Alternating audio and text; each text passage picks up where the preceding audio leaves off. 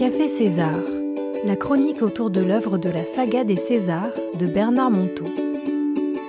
Bonjour à tous et à toutes, bienvenue sur Radio Bulle, votre radio de la jeunesse. Vous êtes bien sur Café César avec Myriam et ses invités. Café César, c'est notre petit moment d'enchantement où j'invite mes invités en studio, mais vous aussi, mes auditeurs, à découvrir une histoire de César et à échanger autour de cette histoire pour voir où elle nous a inspirés. Alors, je salue mes participants du jour, que je suis très heureuse de retrouver en studio avec moi. Bonjour Patrick. Bonjour Myriam. bonjour à toutes, bonjour à tous. Bonjour Bruno. Bonjour Myriam, bonjour à tous. Et bonjour Christelle. Bonjour Myriam, bonjour à tous. Alors on va quand même dire pourquoi est-ce que je ris à nos auditeurs, mais tout simplement parce que nous, ne nous sommes pas quittés. Et comme nous enregistrons deux émissions à la suite, eh bien mes invités, moi je ne les ai pas quittés. Alors, voici l'histoire du jour. Elle est extraite de César et le maître des hirondelles à la page 36 et nous écoutons la belle voix de Patrick. Ils arrivèrent euh, dans une sorte de clairière, ouverte sur l'immense étang de la Gabrière. Incroyable point de vue, comme un balcon sur le silence et l'immobilité absolue. Incroyables effets sur la vie intérieure quand soudain, tout mouvement est une disgrâce et tout bruit devient un blasphème. Là, sans aucune explication, Lucien se chercha un endroit propice pour s'asseoir en tailleur et Myrtille fit de même de son côté. Alors, pour ne pas paraître idiot, Jérôme partit un peu plus loin s'installer à son tour. Et les minutes passèrent. Il n'y avait plus que cela, plus rien d'autre à quoi s'occuper. Juste le temps qui s'écoulait et d'incessants allers-retours entre la nature sous ses yeux et les pensées dans sa tête qui défilaient. Ô bon sang, comme c'était étrange Du silence et de l'immobilité absolue, surgissait soudain le spectacle de toute une vie profonde au dehors que l'on ne voit jamais quand on passe seulement. Comme si, en s'arrêtant de la sorte, on pouvait enfin apercevoir quelque peu l'ordre du monde. Incroyable, pensa Jérôme, qui fut soudain submergé par des bouffées de ravissement incontrôlées. Sans même le savoir, il se laissa glisser sur cette pente des petits enchantements secrets. Bientôt, il aperçut de façon aussi claire tout un monde de pensées qui faisait sans cesse des commentaires sur des choses perçues. Il se sentit double comme jamais, comme s'il y avait celui qui se ravissait au dehors et celui tout aussi présent au dedans qui regardait le ravi en faisant toutes sortes d'observations. Oui, mais voilà, si dehors tout paraissait en ordre, dedans c'était tout autre chose qui surgissait soudain son désordre, son chaos quotidien. Autant il lui était montré d'amour dans la nature, autant il mesurait le non-amour de sa propre nature. Et les commentaires allaient bon train. Quant à la paix de l'étang à languille répondaient les petites guerres mesquines de son couple crispé.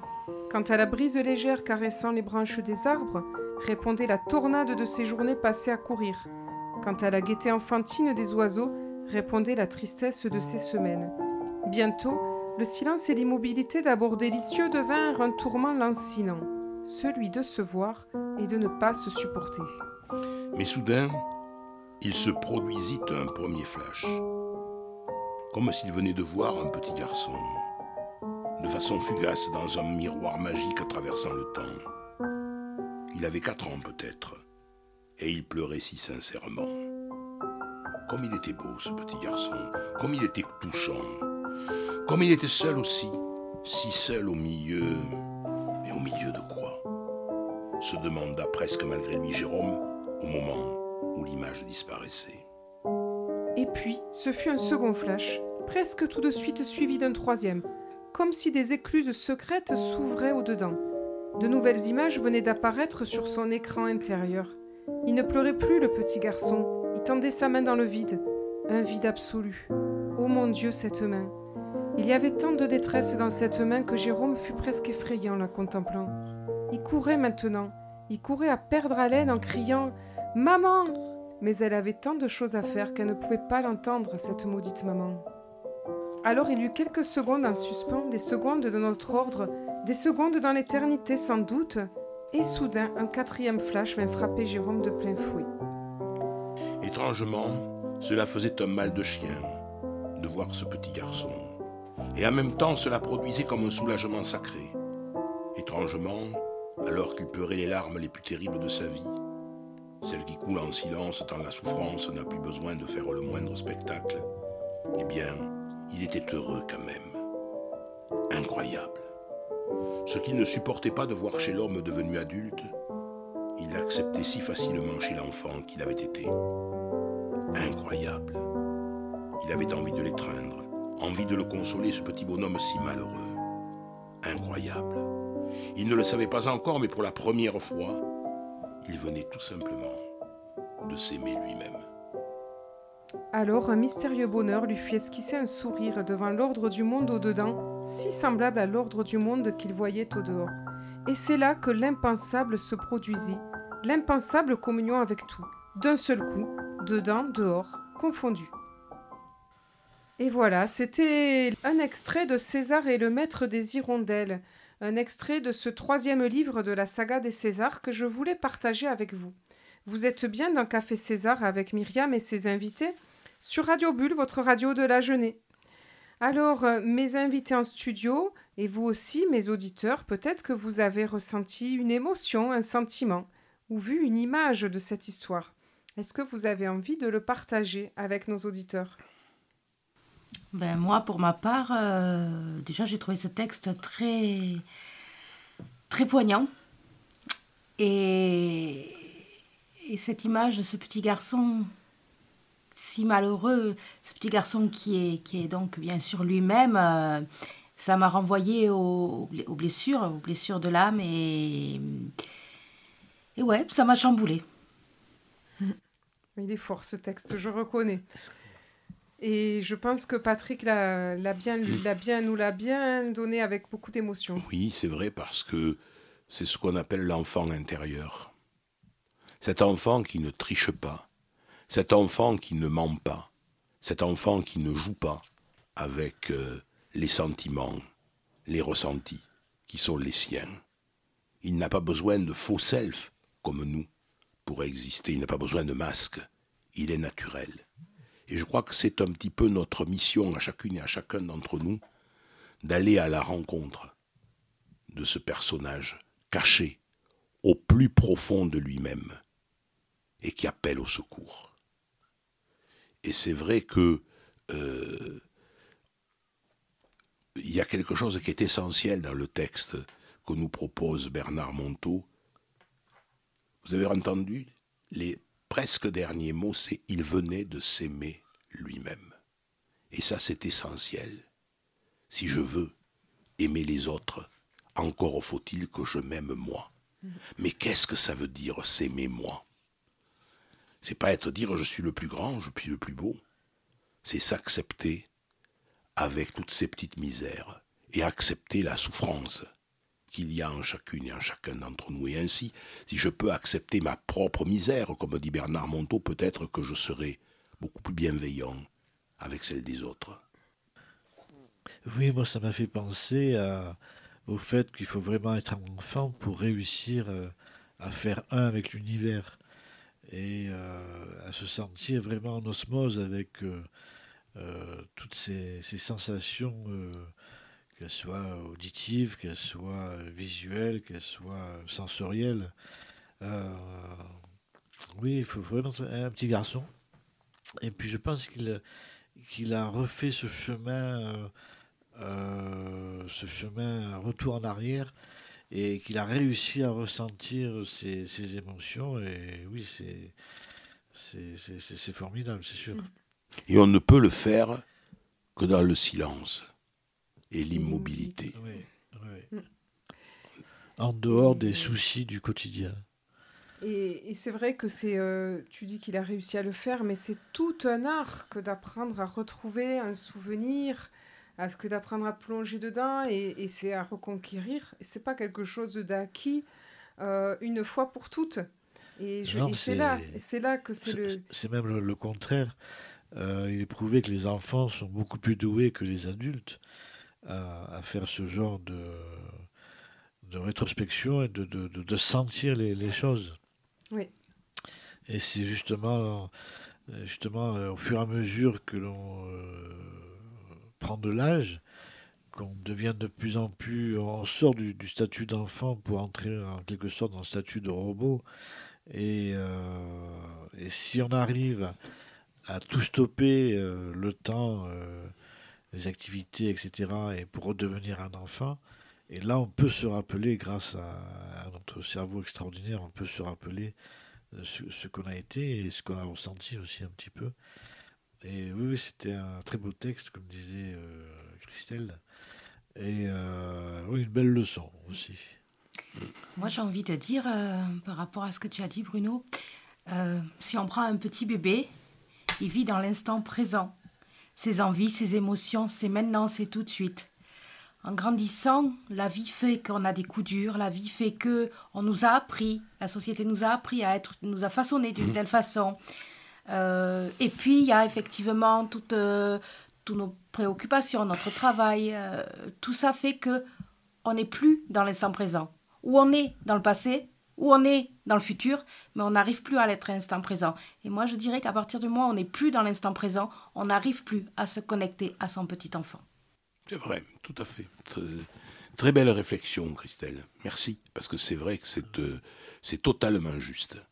Et là, à partir jusqu'à deux, allez, euh, jusqu'à 7 ans. Et après, euh, c'est fini. Et 7 ans étant l'âge de raison. Voilà. Et, ouais, et, Eh oui. l'inconscient se ferme. Mais n'oubliez jamais, chers amis, que si vous cherchez les raisons des métiers que vous exercez aujourd'hui, elles sont souvent avant l'âge de 7 ans. Puis, Réfléchissez-y. Moi, oui, j'aimerais- c'est vrai. J'aimerais faire un petit parallèle avec euh, ce que vient de dire, euh, ce que viennent de dire Christelle et, et Patrick. Euh, une petite anecdote, un petit truc que qu'on a tous remarqué plus ou moins. Euh, les bébés savent nager et au fur et à mesure que le temps passe, ils, ils savent plus nager. Et après, on arrive à adulte où euh, carrément les gens ont peur de l'eau. Et c'est extraordinaire ce, ce phénomène quand même. On perd la confiance, on perd on quelque perd la chose de confiance, on naturel. perd tout. euh, L'eau oui, devient, oui, devient quelque chose à éviter, de complètement irrationnel. Alors qu'un bébé, non, l'eau fait, fait partie de lui euh, et il n'a pas peur. C'est- c'est- c'est, euh, par rapport à ce que dit, euh, dit Bernard, c'est que euh, on est euh, le petit bébé est un être extrêmement intelligent.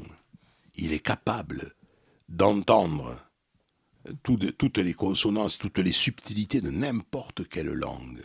Il sent. Et ce- il, il va, il sent va ressentir au plus de- profond de lui tout cela. Oui. Et à partir de quelques années, eh ben, il va commencer, même, même quelques années, mais j'allais dire même quelques mois, il va commencer à avoir une, une écoute sélective, une vision sélective. Et comme dirait Daniel Marchelli, il commence à être con. Quand il est véritablement très intelligent, très éveillé, c'est quand il a quelques mois et qu'il est euh, tout hypotent, comme on dit, c'est-à-dire qu'il a toutes les possibilités. Et ensuite, ces possibilités se restreignent parce que, comme l'a dit Christelle, il y a la rencontre avec la famille, il y a la rencontre avec euh, l'école, il y a la rencontre avec toutes les contraintes sociales, tous les formatages qu'il va subir, et progressivement, il va s'éloigner de cet enfant intérieur. Pour dire un petit peu la même chose que Patrick, mais de façon euh, plus vulgaire, on va dire, euh, on devient bête quand on rentre à l'école, en fait. oui. Ben oui. Alors tout à l'heure, Patrick, tu parlais de, du, tu revenais sur le silence et l'immobilité, et moi je voulais quand même dire que c'est vrai que cette, euh, c'est quand même une, euh, un entraînement, une pratique, et, et pour moi le pratiquer depuis 18 ans, je, je dirais, euh, c'est-à-dire s'asseoir en silence, en, en immobilité, même s'il y a plusieurs exercices différents, c'est toujours le but, un entraînement à retrouver son petit enfant intérieur, comme on dit, à retrouver la petite fille et pour vous le petit garçon de nos souvenirs. Et on n'y arrive pas à chaque fois, attention. Et, mais c'est de tenter qui permet de toujours tenter, comme rappelle César, hein, l'essentiel, c'est de tenter. Ce n'est pas de réussir. Parce que dès lors que l'on tente, on n'est déjà pas dans le monde de la guerre. On a déjà choisi le camp de la paix. Et je profite de cette émission pour dire que justement, eh bien, le 31 mai, je préviens les auditeurs que justement Bernard Monteau et Sanji Rambo Atiana, qui ont écrit César l'imparfait heureux, vont venir au contrepoint au Café Théâtre pour une conférence où je pense qu'ils vont largement développer ce thème et vous pourrez leur poser toutes vos questions sur, euh, sur ce sujet et comment eux ils le vivent. Et je crois que nous, on expérimente pas mal les images qui nous viennent comme ça dans l'émission dans et vous, vous, allez voir que c'est un peu aussi le, le, secret pour rencontrer son, son sou, le souvenir, plonger dans le détail. Mais je n'en dis pas plus, vous allez venir découvrir. 31 mai, 31 le contrepoint. Mai, contrepoint. On sera là. Je te coupe juste une seconde. Oui. Je voudrais quand même insister justement sur le silence. Au niveau du silence et de l'immobilité, euh, c'est très difficile d'y aller, c'est sûr. Et parfois, on ne veut pas y aller. Parce que pour moi, y aller, c'est se confronter à nos blessures. Et c'est ça confronter à nos souffrances. Et parfois, on ne veut pas. Il y a des gens qui ne veulent pas être seuls, qui ne veulent pas se, retrouver, qui veulent pas se retrouver dans la solitude. La plupart. Hein. Voilà, qui veulent du bruit, ne serait-ce qu'une musique, parce que ça nous obligerait, quand c'est trop dur, quand certains, certains pour certaines personnes, euh, c'est beaucoup trop dur, beaucoup trop difficile leur Mhm. vie, et être obligé d'être dans le silence et être obligé d'être dans leur douleur, et ils n'en sont pas en mesure. Tout à fait. Moi, je voudrais ajouter quelque chose, euh, tout en validant ce que vient de dire Christelle. Et c'est quand on essaie de faire euh, fermer les yeux à des adolescents, ça devient très, très, très difficile? Certains y arrivent. Quand je dis adolescent, je fais référence à des élèves d'un grand lycée à Genève. Élèves de première. On fait fermer les yeux. Et très vite, vous avez des éclats de rire. Vous avez des manifestations d'humeur. Car comme me le dit Christelle, quand je ferme les yeux et que je m'abandonne, je suis vulnérable. Je ne suis plus en sécurité. Je sais que je peux être, là aussi, euh, agressé par quelqu'un. Alors, euh, je, je m'amuse à observer ces jeunes et je, je remarque qu'à les paupières ne sont pas closes tout à fait, elles sont mi-closes parce que on est en vigilance. Et quand je suis en vigilance, je ne peux pas m'abandonner. Mais Et je crois que c'est normal pour cet âge-là, Patrick. oui, tout à fait. C'est pour ça qu'il faut. Alors, il faut un exercice parce que dans d'autres établissements, on y arrive. Ah oui. Mais il faut finalement là aussi un, euh, une habitude. Et Eh oui. Il peut rien m'arriver la première fois. La deuxième, la deuxième Eh oui. fois, j'ai apprécié ce qui s'est passé. Je demande à le refaire. Et Et oui. avec quelque chose, mais là aussi qui rejoint ce que disait Christelle, on ne veut pas y aller vers cet enfant intérieur. Alors, pour certains, je ne veux pas fermer les yeux parce que c'est trop difficile, je ne m'abandonne pas, et quand je réussis, il y a un autre mécanisme de survie que nous détenons, c'est le sommeil. Et oui. Et les élèves s'endorment. Parce que comme ça, ça me permet De m'évader. Eh bien, cela me permet de rebondir sur le petit jeu que je voulais proposer aux auditeurs. Peut-être qu'avant de vous confronter au sommeil, on ne sait jamais. Je vais vous proposer le jeu de vie de Jacques, qui se trouve dans César l'imparfait heureux, qui s'appelle tout simplement le silence immobile. Alors, installez-vous dans une position assise de votre choix, sur le sol, sur une chaise, sur votre lit. Essayez de garder pendant, allez, 15 minutes l'immobilité et le silence. Ouais, ça Regardez seulement passer vos pensées. Identifiez-les, nommez-les à haute voix. Une pensée passe, je la vois, je la dis à voix haute, je la laisse filer, etc. C'est un bel exercice. Et nous avons oublié de conclure. Si vous deviez conclure cette émission, qu'est-ce que vous auriez envie de dire? En une phrase. Que si on veut avancer dans la vie, il faut absolument aller vers son petit enfant, lui parler, le cajoler et guérir. Et là, on avancera. va vers toi. C'est le plus grand, le plus merveilleux, mais aussi le plus difficile des voyages. Alors je sais plus qui c'est qui a dit ne parle que si tu es sûr que ce que tu vas dire est plus beau que le silence. C'est très beau. Je ne sais plus quoi rajouter tellement vous avez résumé, euh, vous avez tout dit. Puis rappelez-vous ce que dit Bernard Monteau. euh, la première paix intérieure, commence, commence dans nos poitrines. dans nos poitrines. Où se trouve le petit garçon et la petite ça. fille? Si je veux, si je veux être en paix, il faut que j'aille vers là. Je crois que nos gouvernants feraient bien de lire Bernard Monteau et surtout de le mettre en pratique. Et la capitale, la capitale de la poitrine, c'est le cœur.